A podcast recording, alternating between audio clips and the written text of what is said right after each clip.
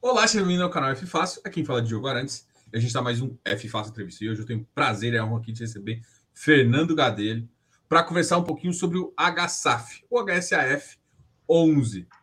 E, além disso, a gente vai conversar um pouquinho também sobre a HSI, né? Vou pedir para o Fernando se apresentar e falar um pouquinho da HSI para a gente começar aqui essa live. E agradecer demais ao, ao, ao Fernando por dispor, dispor do seu tempo aqui para a gente trocar uma ideia legal. Tá bom. Bom, Diogo, obrigado. Eu que agradeço o convite né, e a oportunidade de, de falar com, com, com você e com todos os seus, seus, seus ouvintes. É, eu sou, como já te falei, eu, eu, sou, eu sempre escuto né, o seu canal, então eu achei muito legal poder participar agora é, dessa live aqui com você. Mas, bom, eu sou, eu sou sócio e, e responsável e gestor aqui na HSI, sou responsável pela gestão é, da, da unidade aqui de ativos financeiros, cujo veículo listado é o, é o HSAF 11. Né? É, contando só um pouco, resumidamente, aqui da HSI, a HSI é, é, uma das maiores gestoras de recurso alternativo da América Latina. Né? A gente tem 12 bilhões sob gestão aqui dentro da, da, da, da, da gestora e, e, basicamente, temos quatro unidades de negócio aqui dentro. É, a unidade, é, a primeira é a unidade de private equity, mas é o private equity real estate. É, a segunda é uma, é uma, nessa área de private equity real estate, a gente basicamente tem uma captação 100% offshore, a gente capta recursos lá fora é, e, e, investe no mercado local, tá? É, temos diversas classes de ativos, né? A gente faz bastante desenvolvimento, então é uma, é uma, é uma estratégia é, da onde nasceu basicamente a HSI. É, temos uma segunda área, que é uma área de Special Opportunities. É, é, uma área que, que, basicamente, a gente tem dois focos de atuação. Uma área de crédito, não tem a ver com real estate, é uma área de crédito. É, a gente tem uma área, é um foco, duas, duas estratégias, uma é de Growth Capital e a outra é basicamente investindo em plataformas para pessoa física. É, a operação mais conhecida no mercado foi uma operação que a gente fez com a, com a de hamburguerias Madeira, colocamos quase meio bilhão de reais aí na, na hamburgueria Madeira e saímos em 2019. Bom, e por fim, em 2019, a gente entrou no mundo de FIIs, é, a gente já tinha, basicamente, fomos fundados, a gente fundou em 2005 a companhia e em 2019 a gente, é, já seguindo uma tendência de mercado, a gente falou, pô, a gente já presta serviço hoje para 35, 40 investidores internacionais, é, fundos de pensão, sovereign, é, sovereign funds, e falou, pô, já que a gente já presta serviço para os investidores, faz a gestão desses, desses, desses recursos, faz total sentido a gente entrar no mercado local. Em 2019, a gente iniciou nossa, nossa, nossa empreitada aí no, no mundo de FIIs. É, fiz, é, o HSML, eles acompanharam bem, a gente fez duas captações, uma de 600 milhões e outra de 900 milhões. E daí por diante, seguimos a nossa, nossa, nossa nossas, nossas captações e o crescimento dos nossos fundos. Hoje são quatro veículos listados, o HSML 11, o HSLG 11 e o HSRE 11. Tá? Um é, é o de malls, o de logística, o de renda urbana e, por fim, o HSAF, que é um fundo que eu sou gestor e sou responsável aqui pela área de crédito imobiliário na gestora. Esse, é um... esse, foi, esse foi o segundo lançado né, pela HSI. Ele foi lançado em julho de 2020. Foi, ele foi o segundo. Ele veio primeiro HSI Malls, depois veio o HSAF, aí em seguida veio o Log e o Renda. Né? O, o, o, Renda é o que é o ativo que tem menos liquidez. A gente nunca fez uma oferta 400 no mercado, então ele é um fundo que tem cerca de 100 investidores. Mas no total, é, os quatro fundos juntos somam um PL de quase 4 bilhões de reais e temos mais de 150 mil cotistas. Né? É, e o legal é que, assim, um dado muito relevante é que desde a nossa fundação, somar fundos locais e, e, e, e os estrangeiros, e os, é, os offshores, a gente já captou cerca de 5, quase 6 bilhões de dólares no mercado, tá? devolvendo grande parte desses recursos já para os nossos investidores. É, isso é legal, o pessoal conhecer a robustez aí da HSI. Boa. Bom, eu, eu acho que a, que a primeira pergunta também, vamos, vamos conversar de história também, a história do HSAF, né? O HSAF no começo, assim, inclusive eu estou chegando aqui, eu tenho um investidor bem empolgado aqui, mandou um monte de pergunta. Uma das perguntas vai ser respondida nesse sentido aqui. É justamente assim, na, no começo é um fundo que tinha 60% ali de CRI direto e 40% em outros em fundo imobiliário. E acaba que era, a maioria ainda era de crédito. Então você tinha ali 75%, 80% de crédito, um pouquinho lá. À medida que o fundo foi fazendo missões e crescendo, ele foi chegando a 75%, né?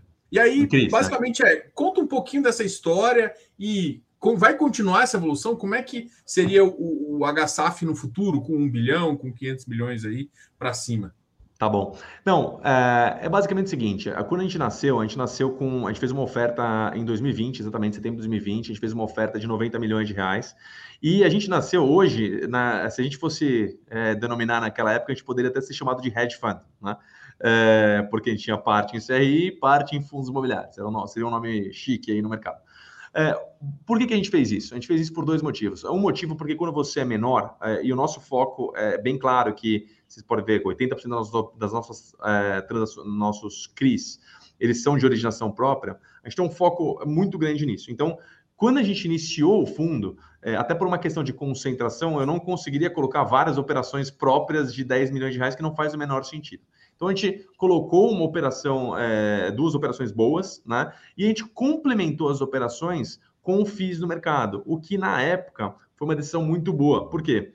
Porque tinha muita arbitragem no mercado, primeiro ponto. Segundo ponto, é, a gente identificou naquele momento, né, que foi, é, foi basicamente, é, ainda estava na pandemia, a gente identificou que é, haveria uma inflação muito grande, né? Não necessariamente o tamanho da inflação que teve, mas a gente identificou que haveria uma inflação. Pô, e aí, basicamente o que a gente fez foi a gente comprou muito FII de, papel, né, indexado à inflação, o que no final acabou se mostrando uma, uma boa decisão. Então a gente fez muita arbitragem, né, é, comprando é, basicamente é, CRI, é, FIIs é, a valor patrimonial e vendendo com 20% de prêmio, isso aconteceu muito, são diversos exemplos, e, e aí fomos adequando a carteira. É, agora, com, conforme foi passando o tempo, agora a gente já está na terceira emissão, né? A gente fez uma 400, depois uma 476 e fizemos uma, agora mais recente uma, uma, uma nova 400. É, existe uma. Como o fundo vai ganhando, né? A gente está com quase 240 milhões de PL, ele vai ganhando robustez e tamanho, a tendência é que a gente fique cada vez mais com, com os CRIs, né? Com um percentual, não sei se necessariamente um puro sangue, né? Como é chamado no mercado, mas a tendência é que a gente fique com um percentual bem mais alto aí de CRIs. Tem uma, uma métrica assim que vocês pensam? Olha, eu quero. A métrica seria chegar em torno é, eu acho que cerca de 85%, 85% de em CRIs e 15%. É basicamente, Diogo, porque a gente acredita que a gente é capaz é, é, de originar. Girando. Não, e assim, e quando você origina o CRI próprio, você basicamente você tem na mão um potencial de ganho tremendo, porque é, a gente, por exemplo, aqui na gestora, eu não cobro taxa de estruturação, nenhuma, zero. Né? É até engraçado quando o pessoal do, do, dos tomadores de crédito fala, mas não vai, não, eu não cobro, eu coloco tudo na taxa né, para o meu investidor, e aí, por quê? Porque eu posso que eu pegue parte desse CRI, e eu, eu faço isso, já fiz isso algumas vezes, de vender parte do CRI no mercado com ganho, e fazendo para fazer ganho de capital.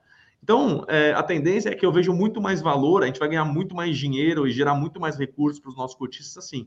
E eu posso te dar vários exemplos que a gente já fez, tá? CRI Emiliano, que a gente tem relevante, já vendemos com desconto muito bom. O CRI do M Dias Branco, Açaí, pô, é CRI que a gente originou na época 7, eu já cheguei a vender ele a 5,5. Então, é, eu tenho diversos exemplos que, que, que, corroboram essa tese nossa. Mas só dá para fazer isso se você originar de forma própria. Se você se comprar 100% de CRI no secundário, não faz muito sentido. Aí pode ser que FII, é, comprar FII possa, seja uma boa estratégia. E, e, assim, mesmo coisa assim, você pensa em ainda ter 10%. Você ainda você vê valor também nessas brincadeiras que tem de FI, de giro, de do mercado distorcer, alguma coisa assim? Por isso eu vejo, você ainda pensa. É, eu vejo por isso e também por alguns. Eu vou te dar um outro exemplo, tá? É, que, que, que você que consegue te ajudar bastante, essa flexibilidade. Tá? É, eu posso arbitrar uh, alguns fundos que eu acho que realmente o mercado não está vendo o verdadeiro valor, isso no curto prazo, e também eu consigo arbitrar nos fundos de papel os indexadores, tá? Então, em algum momento em que eu achei que os fundos, pô, que a inflação ia, ia seguir alta, pô, eu posso comprar um FII que está 100% alocado à inflação. Aí, pô, eu acho que agora o CDI vai começar a virar, né? O CDI começou a subir. Pô, posso alocar num FII é, tem uma praticidade de fazer isso, é muito mais fácil do que eu comprar ou vender um CRI, né? Que tem menos liquidez, o FI tem mais liquidez. Então a gente usa para isso também. Eu montei duas posições recentes. Recentes não, montei faz um cerca de seis meses. em, em, fundos de CRI que tem a sua maior, são dois no mercado, basicamente, né? Vou fazer propaganda para a concorrência, mas são dois, que, que tem a maior parte aí em, em, em CRI, em, em indexado a CDI, e isso foi muito bom para o fundo. Legal. É, conclu, conclusão da terceira emissão, né? Você conseguiu aumentar um pouco a taxa de 6,35 para 7,04. A gente até estava fazendo uma conta simples aqui de quanto que tem inflação versus isso, e você está entregando livre, sem imposto, mais ou menos, em média, 6,25 ali para o seu cotista. Isso, a, a, VP, né? Se você descontar isso, a entrega até fica um pouquinho maior. Ah. É, fica Agora, consideravelmente maior, porque a gente está com um desconto bom de VP, né? Está um desconto bom. É. Mas assim, com, essa mudança na terceira emissão, você aumentou tanto o risco da carteira, né? Eu acho que quando o pessoal vê a taxa subindo, é engraçado, né? Quando eu entrei no mercado, assim, quando eu vi as primeiras operações, a gente fazia operação high grade a 4, a 5. É. É, aí, de repente, eu achei que 6 era o máximo que poderia fazer. E hoje eu é. vejo operação high grade a 7, a 8. Como é, é. que. Você eu, aumentou o risco da carteira? Eu, eu vou te falar, não, eu diminui o risco da carteira. Tá? Eu vou te falar que eu, eu aumentei a taxa. E aí não foi porque a gente é. Pô, não, não tem nada. Não, não é que tem de especial, mas o, o, o ponto aqui é que a gente está num momento. Um, a liquidez do mercado está muito mais baixa, tem muito menos emissões e muito menos concorrentes. Dois, a NTNB tá na, tá, não está na máxima histórica, mas ela está a nível quase 6%. Então, o que, que aconteceu? O momento de ter caixa, assim, o momento de captar não estava fácil, né? Foi uma captação difícil. Mas uma vez com caixa na mão, o momento de alocação era muito propício. Então, assim, a gente colocou uma operação aqui de 20 milhões IPCA mais 9,20, operação uma das mais high, uma das mais high grades da carteira, tá? Depois a gente vai entrar nela. E, e então isso isso realmente assim o timing é, foi muito positivo, né? Então é, eu se a gente tivesse captado mais o fundo ia melhorar porque assim a gente subiu para 704 que nem você colocou, mas tem que lembrar também que a gente colocou quase 25 milhões em CRIs a CDI mais 4 e 4.6, né? Então, que vai ajudar muito aí nos próximos próximos, basicamente, oito meses, né? Enquanto o CDI estiver nesse nível de quase 14%. Bom, é, essa acaba sendo uma, uma, outra dúvida, né? Mas antes, deixa eu, deixa eu fazer uma pergunta em relação à emissão, né? Eu acho que o investidor, assim, vê o desconto do fundo e, porra, quero entrar, não vou entrar. E aí fala assim, cara, eu tenho um, o pessoal tem muito receio de entrar no ativo e fazer uma emissão abaixo do PP. Como é que você pensa em relação?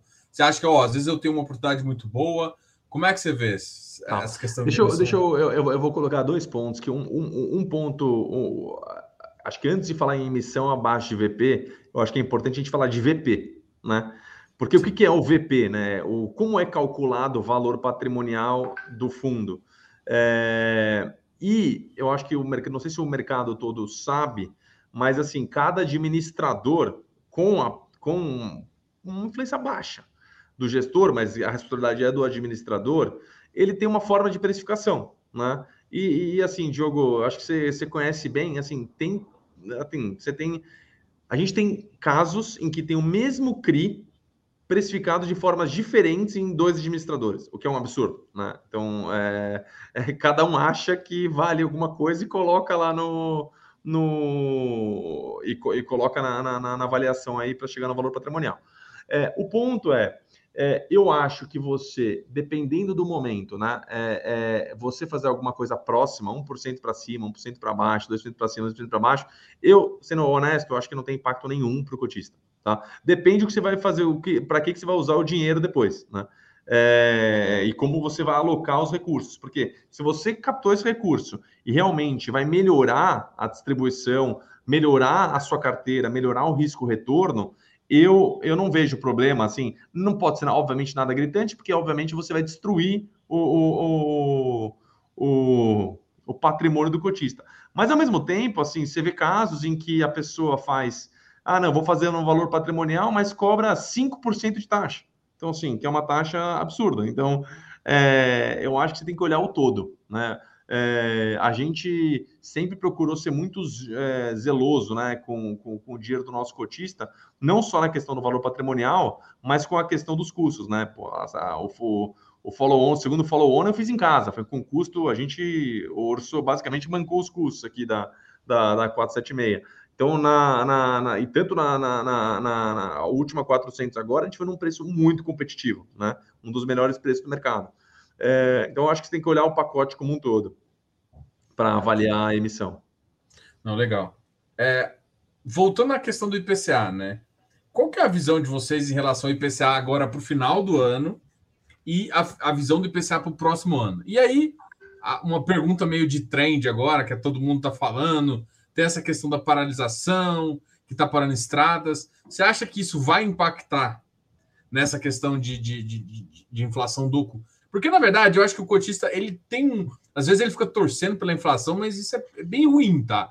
É. Inflação nunca é ruim, assim. Tudo bem que aumenta seu rendimento, mas, sei lá, você tem que ter um valor muito grande para que isso compense os seus gastos. Você tem muito mais dinheiro investido que dinheiro de custo, que para isso ser mais interessante. Mas mesmo assim, para o país é uma porcaria. É, é, exato, exato. Não, então, Mas como é que você vê essa, essa Colocando esse de lado, colocando a inflação de lado, que como sendo algo ruim é, para a economia e, e, e, é ruim, é, até porque, pô, é, na verdade é como você destrói valor, né? É, até mais para a classe baixa. É, a nossa visão de inflação é que agora, todos os fatores que poderiam, que, que existem, né, que existiam, é, para a redução aí da, da inflação já, já aconteceram, né? Gasolina, etc. E a nossa visão é que assim vai voltar a ter pressão nos preços dos alimentos e nos próximos meses aí a expectativa é da nossa do nosso research aqui é meio por cento em outubro, 0,30 em novembro e, e 0, quase 0,70 em dezembro, que tradicionalmente a inflação é mais forte. É, no ano que vem, estamos prevendo algo entre 5% e 6% aí o IPCA. É, com relação ao ponto aí do, do, da greve dos caminhoneiros, cara, o entendimento é que essa greve, assim, ela não, de longe, não tem a mesma força, né, que, que teve a última que a gente viu, que realmente é, deu impacto aí na, na, na, na economia. É, mas assim, não dá muito para prever, não tem muito como, como, como é, estimar a dimensão. O ponto é que assim, o grande parte da, da, dessa manifestação aí é, é por uma questão eleitoral, né? Não tem uma, não tem um, não tem uma demanda objetiva, né? É assim, vamos reduzir o custo, vamos reduzir o preço da gasolina, reduzir o querosene, não tem nada disso. Tem uma basicamente uma, uma insatisfação aí em relação ao pleito eleitoral que na nossa visão já foi aceito, né? Então assim, a própria grande parte do governo, o Bolsonaro aí já já aceitou. É, eu tô vendo que é, a gente está vendo muito mais como, como talvez aí um último suspiro aí para mostrar resistência, mas é, não vejo não vejo as instituições não funcionando. Legal.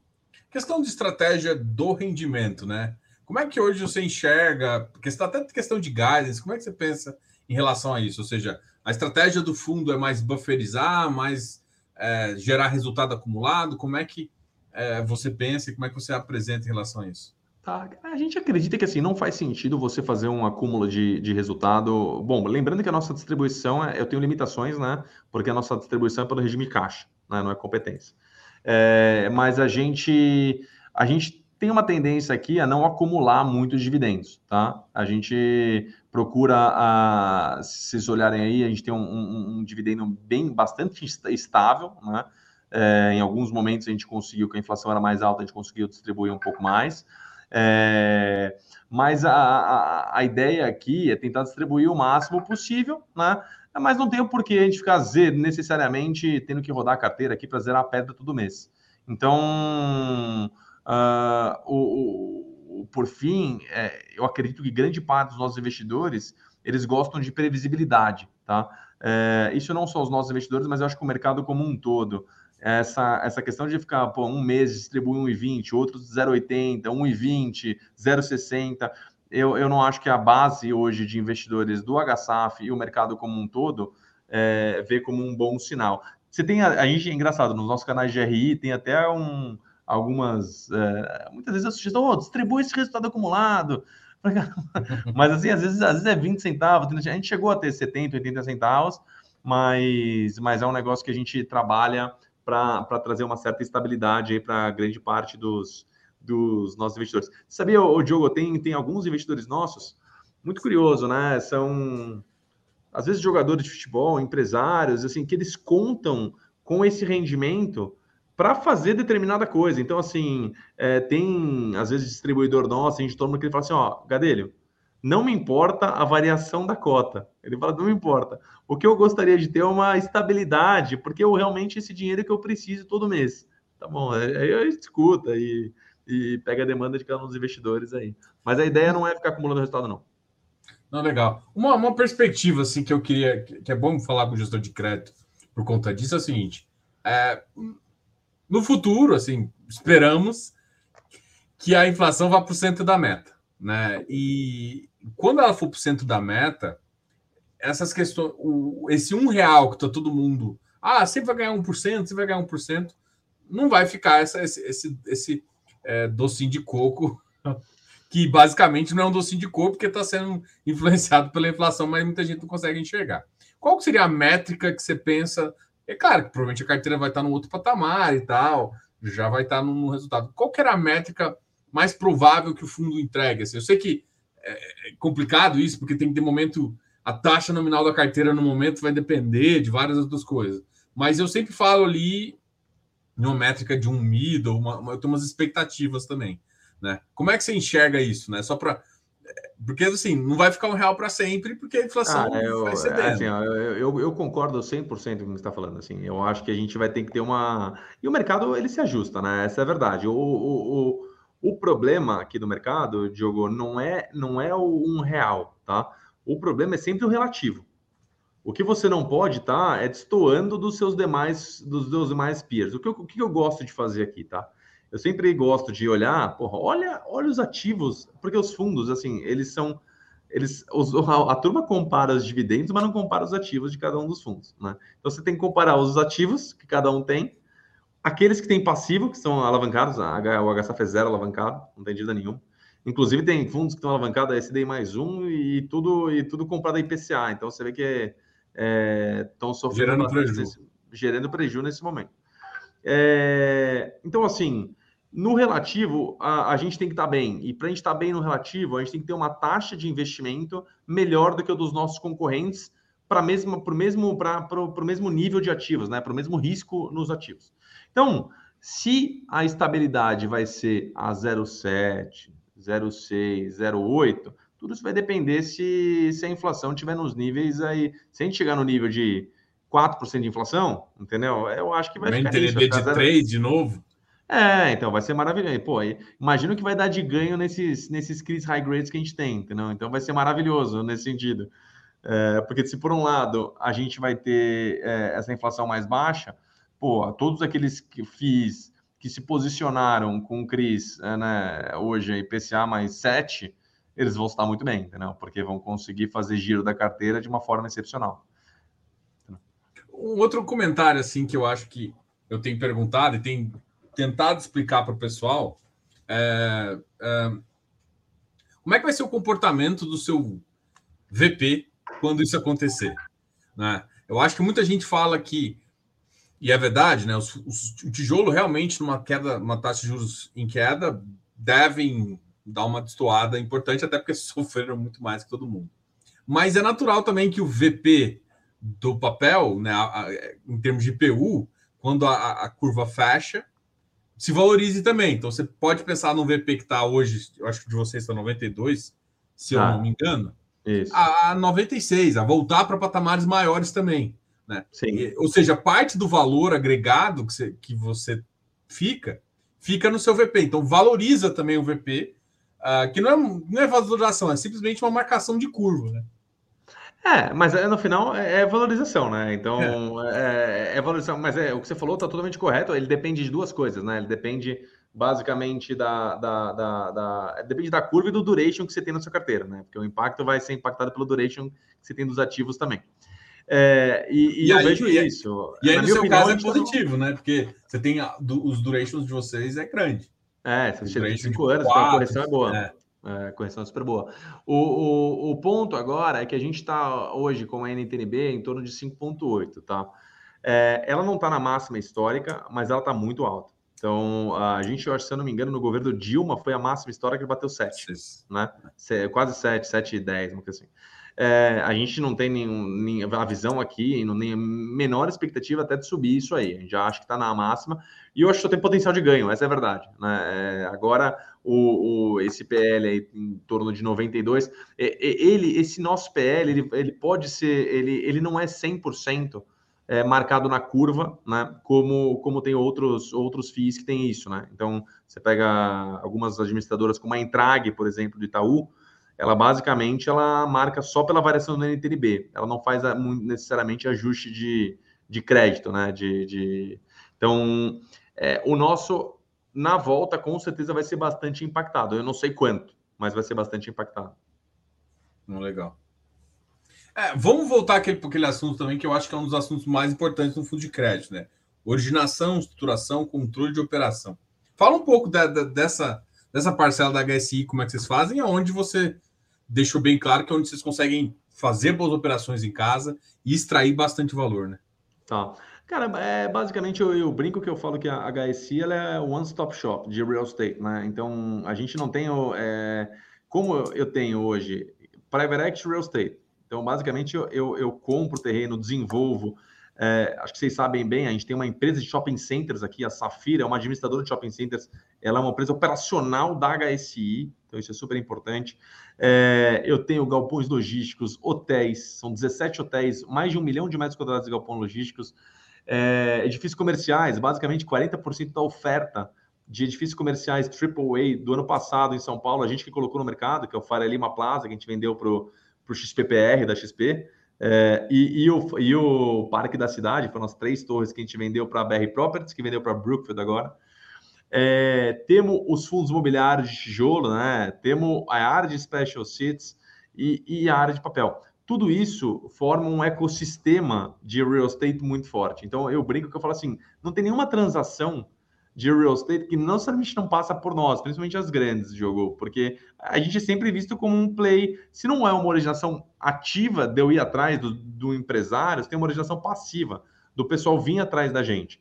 E tem uma troca entre os sócios muito grande. Né? Então, eu acabo é, originando e, e muita coisa para tijolo, o pessoal de tijolo origina muito para a gente. Por quê? Porque a gente está no mercado é, é, olhando de forma ativa as transações a gente tem um histórico assim é, muito grande de venda de ativos e, e de crédito é, para todos todas as casas de mercado, né? Então a gente tem relacionamento hoje com todas as casas.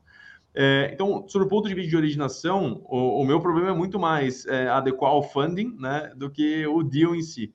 Então, estamos tamo com e, e, e outra, o que a gente usa aqui, a gente usa sistemas para isso ser feito de uma maneira metódica né, é, é, e, e, consistente. Né?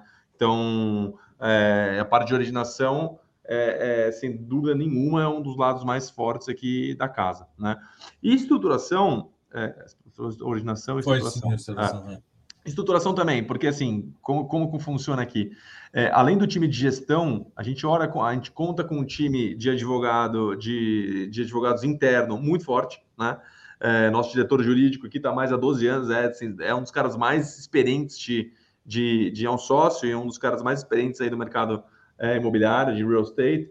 Temos é, um time de engenharia é, completo, tá? Aqui. Então, um dos nossos sócios, meus sócios, é um engenheiro, é, toca do departamento de engenharia, porque a gente faz tanto desenvolvimento de ativos quanto manutenção dos ativos existentes. Né? É, e isso serve no lado de crédito, por exemplo, para avaliação de garantias. Se eu estou olhando um BTS, eu acompanho uma obra, eu tenho meu time de engenharia acompanhando. Isso faz uma diferença assim, tremenda para você avaliar ativos e desenvolver os ativos. Né?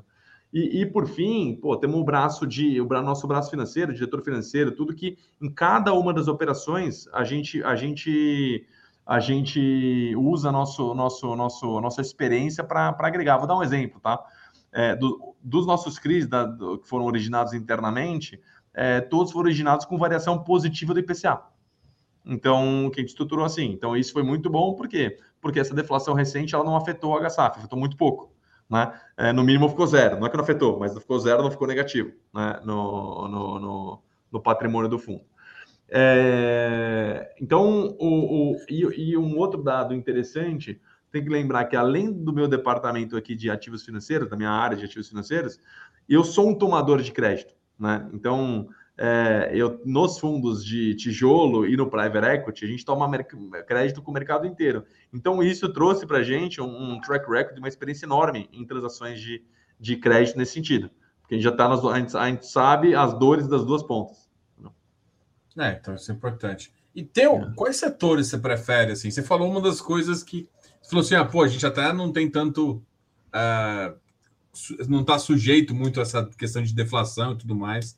Como é que você acredita que, que isso pode melhorar? Assim? Eu, eu, vou, eu, vou, eu vou te falar que sobre o ponto de vista de setor aqui, é, no ponto de vista de crédito, tá? Hoje em dia, é, quando a gente pensa assim, shopping center, galpão logístico, é, hotel, qual, que você gosta mais? Cara, eu vou te falar que eu sou, hoje, com o tamanho que eu tenho e, e, e com o tamanho do fundo, é, eu sou meio agnóstico em relação ao setor, tá? Eu sou muito mais preocupado com o devedor em si. Porque assim, quando eu falo, pô, não, eu não gosto de hotel, pô, mas não gosto de hotel, mas eu gosto do Hotel Emiliano, aqui de São Paulo, que opera com 80% de ocupação com o imóvel no Oscar Freire. Ah, isso eu gosto.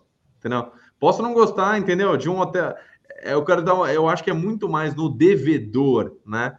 E, e, e, do que necessariamente no setor. Obviamente, a gente vê pô, os shopping centers recuperando, né? O, qual é a vantagem do shopping center? Pô, novo shopping, um shopping center você tem diversos DVD, é um devedor, mas você tem diversas fontes de receita. Qual o problema do hotel? O problema do hotel é que eu brinco que o hotel você tem que é, batalhar todo dia por novas receitas, né? Você não tem contratos. Então, o galpão logístico, pô, maravilhoso, mas você é mais estável, né? Porque você já sabe, você tem os contratos de longo prazo, é mais estável. Então, a gente olha todas as operações, Diogo. Eu não tenho uma preferência hoje, porque eu já fiz recente em shopping, tô fazendo recente em shopping, fiz galpão logístico e estou fazendo em hotel. Fiz em hotel também. Então. Mas isso, isso, isso não pulverizado, tá? Agora, é. pensando em crédito pulverizado, é, a gente hoje... Loteamento, é, termo de obra, multiplicidade, é. é, home equity, tem Sim. alguma coisa que você fala assim, putz, isso aqui não, e esses aqui depende muito... Porque você falou assim, basicamente você falou o seguinte, cara, eu, eu, não sou, eu sou agnóstico a qualquer coisa. O que me Show. importa é a operação. Cara, Se a operação for boa, eu topo. É isso. O que me importa é, é a relação risco-retorno, tá? Então vamos é. lá. O que, que, é importante aqui? É, a gente está com uma NTNB né, muito alta, tá? E, e o que, que, tem acontecido? A gente tem a oportunidade hoje de fazer operações high grade, começando em mínimo 9%, 8,5%. Faz sentido você fazer uma operação residencial a 10? Acho que para mim não faz o menor sentido. Faz sentido você fazer uma operação aí a 10,5? Acho que não faz sentido. Pelo risco-retorno, muitas vezes é muito baixo. Você vai, você vai fazer uma operação muito mais arriscada. É, na época é, da pandemia, por exemplo, pô, fazia mais sentido. Né? Você conseguia, ou, ou, você poderia originar uma operação, sei lá, com açaí a 6%, você faria um loteamento a 12%. Entendeu? Aí, aí faz sentido. Mas quando esse spread vai diminuindo, é, ele fica menos interessante. A gente vai voltar, a gente não vai fazer? Não. Pode ser que a gente vá faça, pode ser que a gente é, volte a fazer mas hoje eu não, eu não gastaria a minha energia no HSAF para fazer operações com se eu não tiver um spread muito relevante. Eu prefiro colocar uma operação como essa recente que a gente fez da patrimônio, extremamente high grade, a IPCA mais 9,20, entendeu? Então, é, não vejo motivo para fazer uma operação de residencial a 11, por exemplo. E, e, outra, se você vai fazer uma operação entre nós, tá? a IPCA mais 15, amigo, o cara que está dando dinheiro está com problemas sérios, entendeu? O cara, se fazer 14, ele está ele tá com problemas sérios. Não tem free lunch aqui. Então, é, e, e, e, eu aproveito essa oportunidade assim, para reiterar para a turma, cara, não comparem só dividendo, tá? Porque a, essa indústria está no começo e as cagadas não começaram a acontecer. E a gente. Cagada, usei a palavra cagada, desculpa aí. Mas não, eu acho que o, o, momento. Aqui o canal é tranquilo. É, a gente vai ver, a gente vai ver cagada, né? É, eu não sei a magnitude que a gente vai ver essas, essas cagadas, mas alguns fundos muito high yield podem ter problemas sérios aí para frente.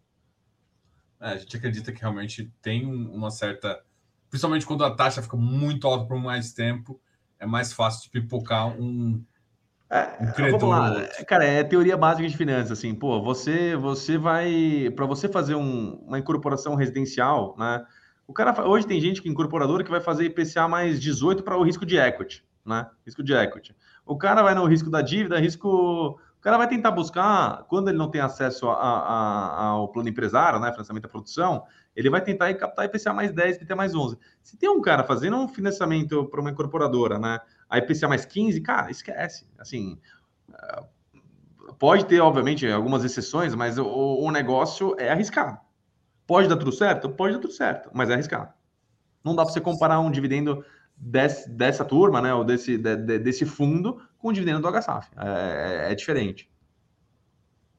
Legal. Você estava citando aqui algumas operações, né?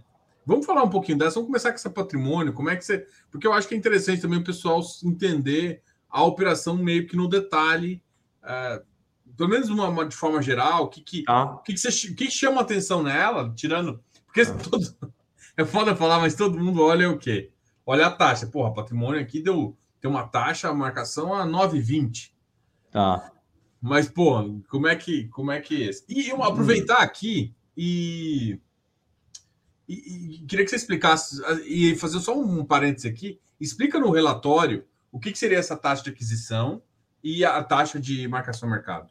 Ah, tá Porque bom. Então isso, vamos... isso é, uma, é uma coisa simples que é. eu vou até colocar agora no relatório aqui, tá mas bom. que o pessoal vive perguntando também, é uma coisa que é legal de falar. Tá bom. Então vamos lá. Vou, vou primeiro então para vou começar pela segunda pergunta, tá? tá? A taxa de aquisição é a taxa pela qual a gente, a gente comprou o ativo, tá? Então, a gente comprou, o, o quando a gente comprou o CRI, é, seja estruturação própria no secundário, a gente comprou é, por essa taxa. Então, é, é que não, vamos lá, primeira operação aqui, ó. Hotel Emiliano aqui, ó. IPCA mais 6,47 significa que no momento que eu, que eu comprei a operação, ela me paga 6,47. O que aconteceu?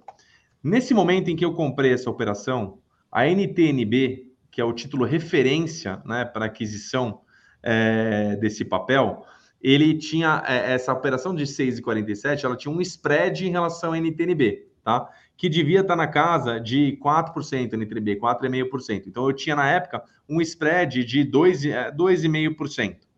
O que aconteceu?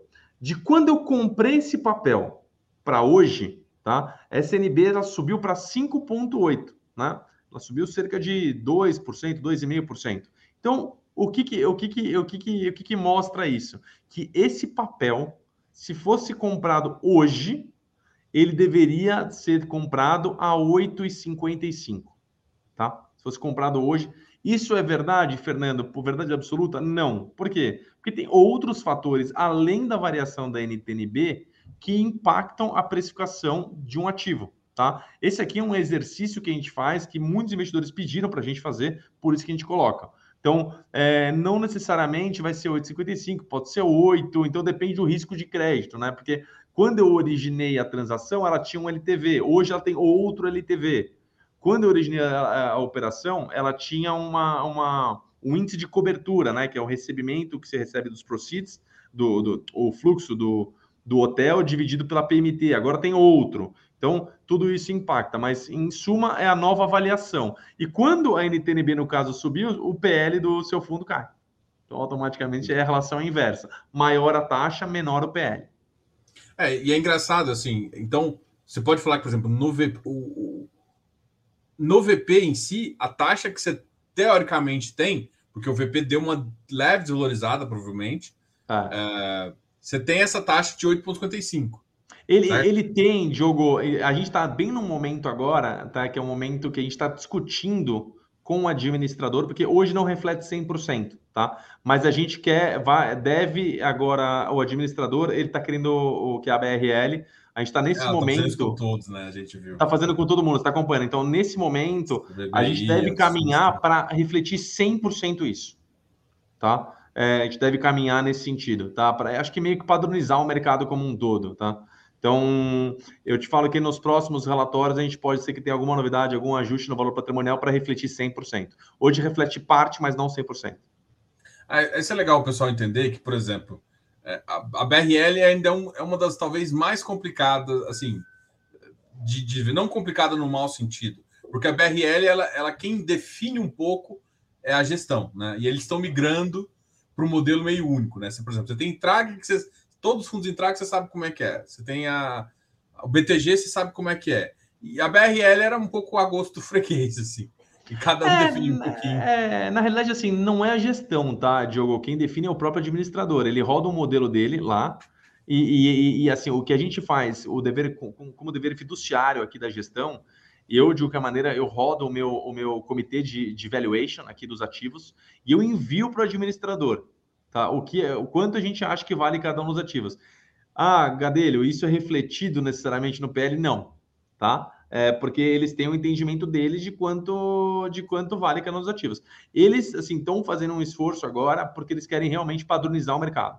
Então, é, eu vejo com muito bons olhos isso, porque, cara, o problema é se todo mundo fizer igual, o jogo é maravilhoso. O problema é, é que, assim, é, tem, tem fundo que, que simplesmente, se ele faz 100% em função da validação é, é da NTNB, no caso aqui, ele pode ser beneficiado para fazer emissão, concorda?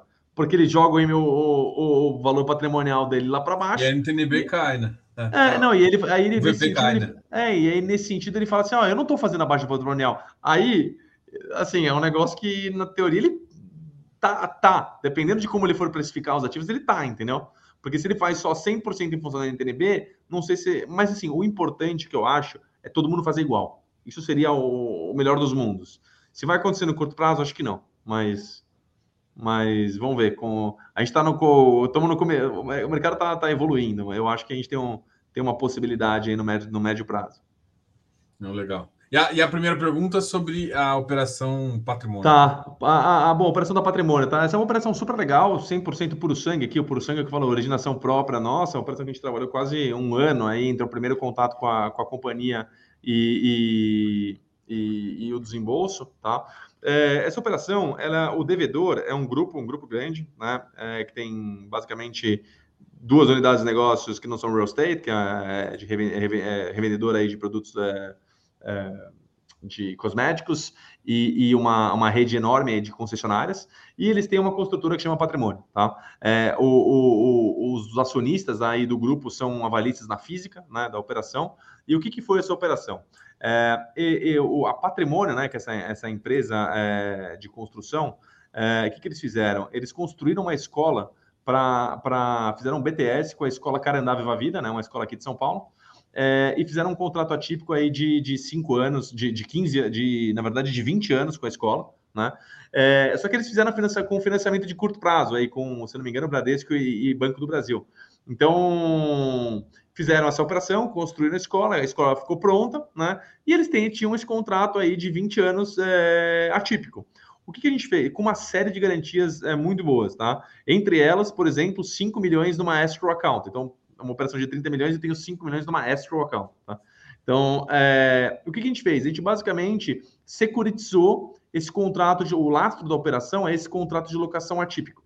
Então, a gente pegou esse contrato, fizemos uma operação de 15 anos, trouxe esse contrato a valor presente e fizemos aí duas tranches, tá? Fizemos uma tranche IPCA mais 9,20 e a outra tranche CDI mais 4.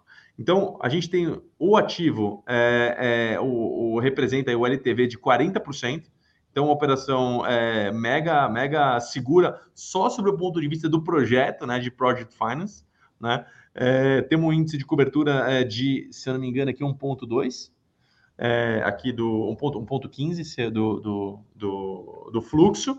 E, além de tudo, a gente tem um grupo muito forte por trás, então que é o devedor. Então, essa operação aqui é uma operação é, muito high grade, tá? É, por, por, uma série de motivos, né? O LTV é baixo o, e o devedor é um, um grupo muito, muito, muito forte, né? Com, com um balanço muito robusto. Legal. E uma outra operação também, para a gente falar um pouquinho das operações, essa operação que você também citou, né, do, do Hotel Emiliano, que o pessoal fala, pô, mas hotel durante a pandemia, e mesmo assim vocês foi uma operação Sim. interessante. Sim. Pô, assim, o, o Hotel Emiliano é, vai, seria um trophy asset no, no sentido de, de hotelaria aqui em São Paulo. É, a gente está falando de uma operação aqui de 45 milhões de reais, é, que quando a gente fez, é, para um, um ativo que eu tenho avaliação dele aqui, é, avaliação a mercado de quase 140 milhões de reais. É, liquidação forçada, 90 milhões de reais. Então, na liquidação forçada, é, que eu falo que até por esse, esse valor de 90 milhões de reais, aqui na HSC a gente compraria o hotel, tá? Então, eu falo que essa aí a gente compraria tranquilo. É uma, é uma, uma operação aqui com um LTV, eu estou puxando aqui, de 50, de... Aqui está 34. 34%, exatamente, 34%. É, e o que, que é legal? É, é o, o, o, Hotel Emiliano é um hotel de nicho, né? Ele tem, ele tem 56 quartos, tá? Esse ano, para você ter uma ideia, Diogo, ele está com uma ocupação média de 80%, tá? Com diária média aí cerca de R$ 2.500. Então, mesmo durante a pandemia, ele operou com uma ocupação de 50%, né? Ele não fechou durante a pandemia, ele operou com uma ocupação de 50%, contando algum, alguns poucos meses fechados, tá? Então, é um hotel com, com histórico, tem clientes habituês, clientes que ficam três meses no hotel, um negócio é, incrível isso.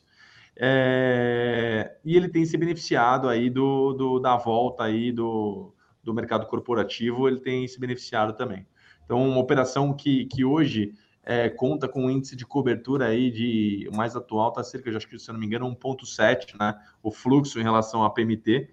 Então, a gente tem bastante conforto, tanto no LTV quanto na operação. Legal. É, mais um CRI para a gente conversar, o CRI MRV. Tá. Cara, o CRI, o CRI MRV a gente colocou aqui para dentro. Ele é um CRI, ele é um CRI que a gente colocou de ele é uma operação aqui de 15 milhões de reais. Né? Ele tem como garantia a alienação, alienação fiduciária das cotas de um fundo que é detentor aqui da, da Arena. Tá? Essa Arena, é, ela está ficando, ela está quase tá com 86%, né? os recursos do, do CRI foram destinados aí para completar a Arena. É, a gente tem fundo de juros, além de tudo, tem um contrato de opção de, de, de, de venda aqui das cadeiras. E o business plan, na realidade, do, do, do da, da Arena, ele é muito confortável, Diogo. A gente tem algumas fontes de receita aqui, né? Que são, são os shows, a venda do Galo na Veia, que é o do sócio torcedor aqui do, do, do, do Galo, né? É, são eventos, a venda de camarotes, venda de, de cadeiras cativas. E aí o fluxo, basicamente o fluxo hoje do, do estádio previsto, com, o estádio tem é, previsão de inauguração aí é para é, fevereiro do ano que vem. Ele é bem folgado é, e, e, paga o CRI com, com, com, muita folga. E além disso, esse é um CRI, a gente, é, é, é a segunda a segunda operação, né? A gente não entrou na primeira porque não tinha alienação fiduciária do estádio, essa tem. É, ele é um CRI que ele já conta com o mercado secundário no mercado, tá? A gente, a gente é, essa operação saiu IPCA mais 5,5, né, para a gente, e a gente, ou a última operação que era pior, né, porque ela não tinha garantia, não tinha garantia real, ela estava sendo negociada no mercado secundário, a, desculpa, CDI mais 5,5, ela estava negociada no mercado aí a CDI mais 4,5. Então a gente tem um potencial de ganho aqui da, na venda desses papéis muito bom. É, realmente, se essa aqui tem, tem todas as os laços e tudo mais. Eu acho engraçado como é que foi esse, esse, esse, esse é diferente, né? Ver, ver lastro de, de estádio como como operação, assim, essa operação. É porque o lastro, o, o, lastro hoje em dia virou uma coisa maluca, né? Então vamos lá, só tipo relembrando, é, você tem a gente tinha hoje basicamente dois, dois tipos de operação de CRI, né? Ou era com destinação imobiliária para construção, que é esse caso, né? Uhum. Então, ou, ou para reembolso ou para construção futura. É, ou a gente tinha o tradicional, né? Securitizar um contrato de locação, um contrato de compra e venda. É, que hoje acho que são basicamente todos os nossos CRIs são assim. Agora tem a nova moda, né? A nova instrução da CVM, não é moda, mas é assim, já tem várias operações que é basicamente é o, o lastro é quando você paga aluguel. Então, se você paga aluguel, você pode emitir um CRI. É uma decisão, um entendimento da CVM que teve, se eu não me engano, no CRI da Reddor. E agora tem uma operação, não sei se você acompanhou, mas teve um anúncio agora de uma operação de 1,5 bi da Petrobras é, vai fazer uma operação de um bilhão e meio com base no pagamento de aluguel. Né? Então, é, eu acho que assim, o, o, lastro em si são os formatos aí que o, que o regulador entende que são permitidos aí para a gente fazer as operações, mas a gente olha muito mais do que o lastro, eu olho, cara, a qualidade do ativo, porque lastro você consegue criar, né? A questão é, tem que olhar a qualidade do ativo e do seu devedor. Não, legal. Bom, uma, uma pergunta aqui que eu acho que o pessoal estava até uma pergunta do começo, que eu acho que agora faz sentido falar e depois a gente entra em outros assuntos aqui.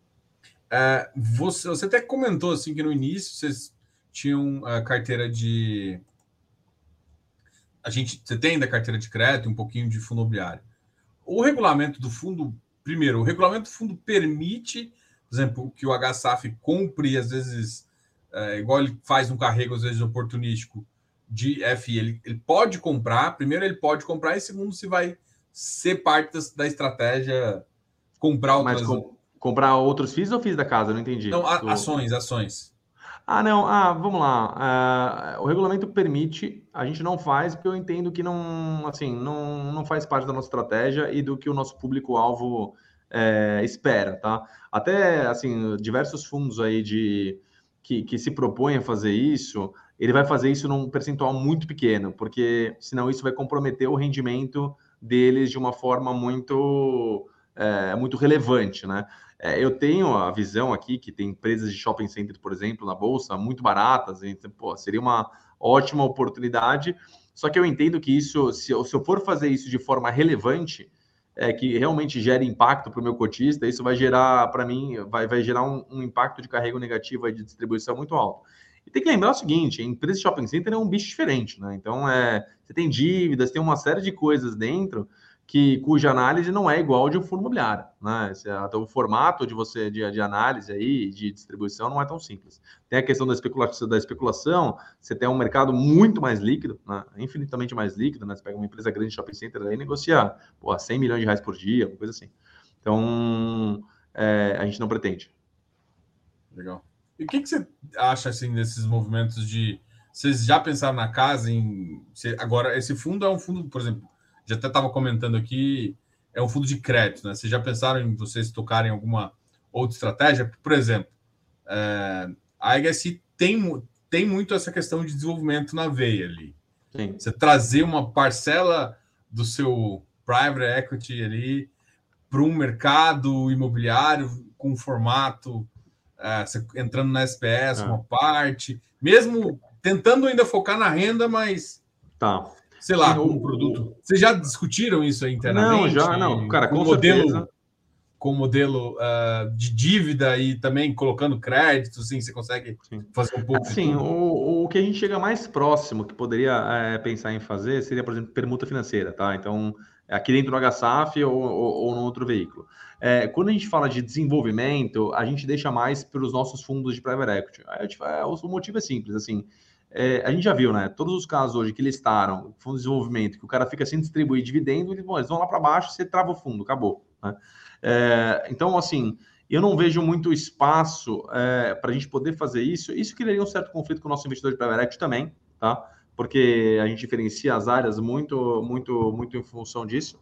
É, se bem que é tudo separado, né? Mas é, os gestores são separados, tudo separado, mas assim, a gente tem muito como estratégia assim, pô, para desenvolvimento é, oportunístico, consigo dar carência, consigo pô, especular num terreno é, que o meu investidor, pessoa física, não sei se aceitaria, tá? Tanto é que a gente, a gente até hoje, né? A gente não tem nenhum investidor local, já captou aí para os fundos de private equity quase 4 bilhões de dólares e a gente não tem nenhum investidor local, né? São todos, inclusive, institucionais é, gringos, né?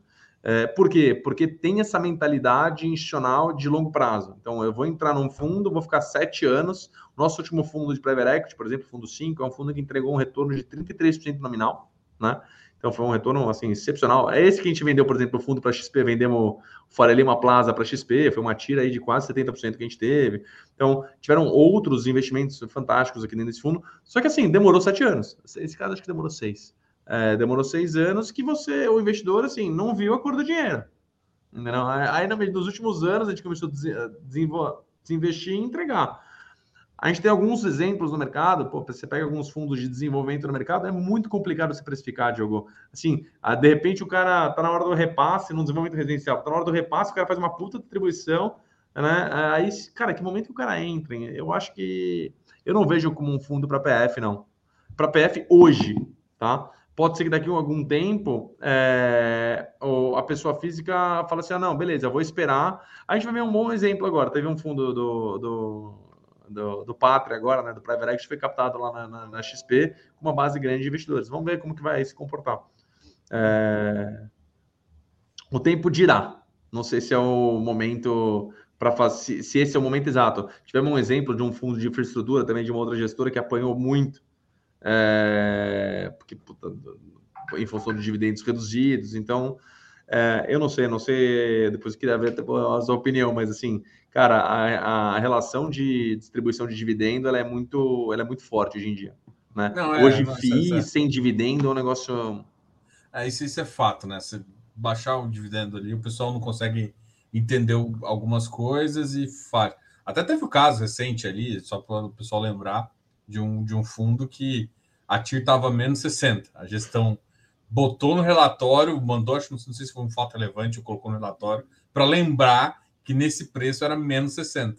E aí depois o fundo logo ajustou para ali a, o 6, que era o recomendado ali, e aí é. gerou valor. Então tem realmente isso, isso é um pouco de problema. Na carteira de FII de vocês, como é que é a visão? Vocês pensam em pegar é uma carteira mais de alfa ou uma carteira, por exemplo, é, de, de também de, de, complemento, né? Que você usou, se fosse assim, no começo eu usava para complementar, né? É, hoje, na realidade, é, é, menos do que alfa. Assim, eu estou com algumas oportunidades de gerar alfa, porque realmente os fundos de papel, eu acho que eles vão crescer, vão subir todos. Então, aqui a gente, é, na minha carteira de FIIs, cara, o upside é muito grande hoje, porque ela só tende a crescer. Porque os fundos de papéis estão descontados e os de tijolo também, ainda estão descontados do valor que eu acho que eles podem chegar. Então, a gente tem uma, um, um potencial, em relação à foto de hoje, né? É, a gente tem um potencial de crescimento muito grande. É, mas, e, e, na estratégia que eu te falo de, então, tem um potencial de alfa hoje na carteira existente, mas eu tenho usado muito para arbitrar, por exemplo, os indexadores, cara. Isso tem ajudado bastante, né? Pô, eu olhar um fundo que está descontado hoje está com mais CDI, pô, prefiro entrar nesse fundo agora, né, para poder complementar agora os rendimentos para o cotista. Então, isso é muito bom, ter, ter, um, ter uma base de ativos com liquidez para você conseguir, eu acho, eu acho importante. Mas, é, assim, eu não vejo comprando hoje muito mais fundo imobiliário para gerar alfa no futuro, não vejo. Não vejo gente fazendo isso. É, uma pergunta aqui, uh, você acha que isso é viável, por exemplo, colocar no relatório gerencial quanto seria de lucro por operação, que é basicamente o cara quer saber qual que é o seu preço médio de entrada, né? Ou cara, acho que dá. Tipo, é, a gente não coloca hoje. Eu acho que pode, pode fazer sentido sim. Eu não tem problema. Eu acho que faz sentido até para o cara até precificar o upside. Acho que é uma boa sugestão. O que eu, é. que eu colocaria talvez é com um delay, não sei, uma coisa assim, entendeu? Entendi. Ah, é porque o, pre, o preço médio, eu não sei se se, se, se, gera, porque, por exemplo, eu sou um cara que eu, eu olharia e ancoraria. sei que um cara é. grande, igual uma gestora, tá, por exemplo, um canip da vida. Se você for ancorar ali, se tiver ancorado 95, eu sei que é. um, 2% você pode pensar em vender, vou ancorar antes, entendeu? Então, eu entendo é. que, que assim, preço médio... Muita gente faz, eles divulgam... Eu não faço isso, eu coloco a carteira mensal, mas, tá, mas é, na medida que você começa a divulgar... Se eu começar a divulgar mais informação, eu vou colocar a carteira com um delay de dois meses, entendeu? Porque eu acho que aí faz. Você não consegue saber exatamente a minha estratégia do que eu estou fazendo. O problema é assim: se o cara saber o quanto eu paguei e o quanto eu tenho, eu acho que é meio ruim. No momento, né? No momento, sabe, é, não, não, você sabe 100% ele vai. É, tem alguns fundos, tem algum no mercado, no mercado de, de no, no, mercado de fundos de ação, né, de FIAs, ele é muito comum ele colocar com é, delay. Três meses, né? Três meses. É, três meses. Então, é, eu acho que quanto no caso do portfólio de FIIs, para não ter nenhum tipo de e vamos lá, também com o meu tamanho hoje, não, não que eu seja relevante nas minhas posições, entendeu? Então também não sei quanto eu vou conseguir arbitrar, ou quanto eu vou conseguir ser arbitrado ou arbitrar aqui. É, com certeza. E dentro da sua estratégia aqui, você gosta. Uh, tem algum valor que você enxerga para o mercado? Assim, assim olha, eu, hoje o que eu vou conseguir tirar mais no curto prazo vai ser logístico, lares ou shopping? Que, qual desses segmentos você acha que Esquece um pouquinho. É. Porque assim, é óbvio que a inflação, a deflação, ela trouxe uma trouxe um, uma distorção bizarra, assim.